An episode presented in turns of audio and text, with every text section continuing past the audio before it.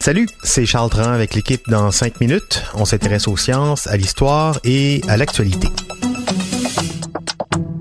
Aujourd'hui, on parle des ascenseurs. On nous conseille de les éviter le plus possible au profit des escaliers qui font travailler notre cardio, c'est vrai. Mais en même temps, avouez que c'est pratique dans les grands immeubles du centre-ville ou lorsque, par exemple, on déménage un ascenseur. C'est pratique. Ils nous rendent tous les jours d'immenses services en montant, en descendant, tout simplement. Les ascenseurs, c'est qui le génie qui a développé cette idée? En fait, comme va nous l'expliquer Frédéric Guédon dans ce qui suit, l'ascenseur, c'est l'aboutissement d'une suite d'inventions et d'innovations qui remontent à très très loin.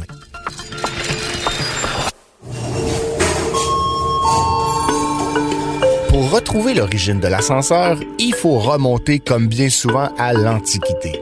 C'est en effet à un génial ingénieur grec du nom de Stésibios d'Alexandrie que l'on doit la paternité du premier monte charge. Au troisième siècle avant Jésus-Christ, il a fondé l'école des mécaniciens grecs d'Alexandrie et plusieurs de ses inventions, comme le piston, le clavier, la soupape et le canon à eau, ont eu un impact considérable sur la civilisation occidentale. Mais c'est à l'âge de 16 ans qu'il a eu l'idée de mettre de l'eau sous pression pour créer un système permettant de monter ou descendre des tables.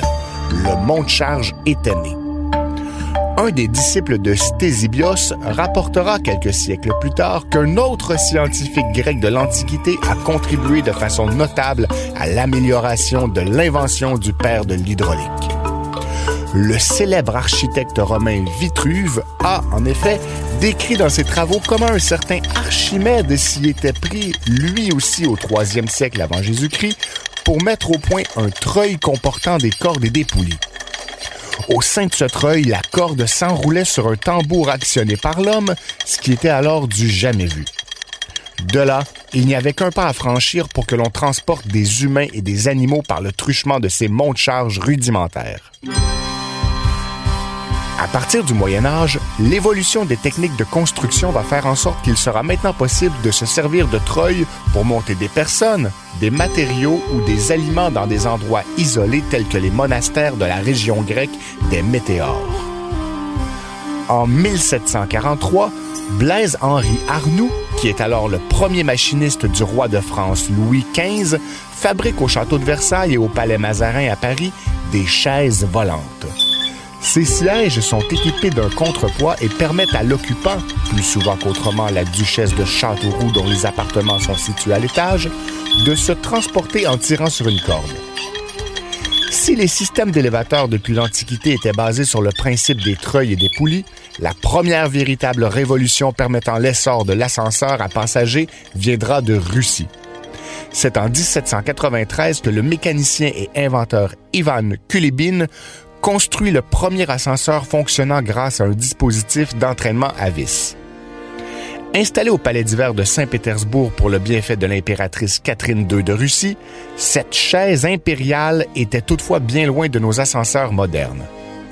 L'élévateur de Kulibine n'était, comme celui de Blaise-Henri Arnoux, qu'un banal siège grimpant le long d'une rampe, comme on peut toujours en voir dans les infopublicités américaines. C'est au 19e siècle que l'ascenseur connaît un progrès phénoménal, un progrès qui est intrinsèquement lié à l'industrialisation. L'avènement de la machine à vapeur accentue alors le perfectionnement des élévateurs mécaniques. Étonnamment, ce n'est toutefois pas pour atteindre des altitudes célestes que l'on développe les premiers ascenseurs tels qu'on les connaît aujourd'hui, mais bien pour rejoindre les profondeurs abyssales des mines. On a besoin de mouvoir verticalement des matériaux comme du charbon, pour alimenter des machines qui permettent entre autres de produire de l'acier, qui lui-même permet de construire des immeubles toujours plus hauts dans lesquels on aura besoin de mouvoir verticalement des matériaux et des personnes. C'est à Londres en 1823 que deux architectes nommés Burter et Ormer mettent au point une attraction touristique nommée la Chambre ascendante. Celle-ci offre l'opportunité aux courageux londoniens qui laissaient d'avoir une vue panoramique de la capitale anglaise à une hauteur considérable. C'est finalement en 1852 que l'ascenseur tel qu'on le connaît fait son apparition grâce à Elisha Graves Otis et son système de frein parachute qui sécurise de façon définitive le transport vertical de passagers. Le mot ascenseur, lui, naîtra en 1864 quand l'ingénieur français Félix Léon Hédoux qualifie ainsi son élévateur hydraulique qui utilise l'énergie de l'eau sous pression. Depuis lors, les ascenseurs sont, étrangement, peut-être l'objet qui contribue le plus à l'esprit des Jeux olympiques, dont la devise est, on se souvient, Citius Altius Fortius, plus vite, plus haut, plus fort. Les hauts et les bas de l'histoire de l'ascenseur. Merci Frédéric Guindon. Dans un prochain épisode, comment ça marche un ascenseur en termes de programmation, de frein d'urgence, sa vitesse de pointe, en fait, tout ce que vous avez toujours voulu savoir sur le seul moyen de transport vertical aujourd'hui. C'était en cinq minutes.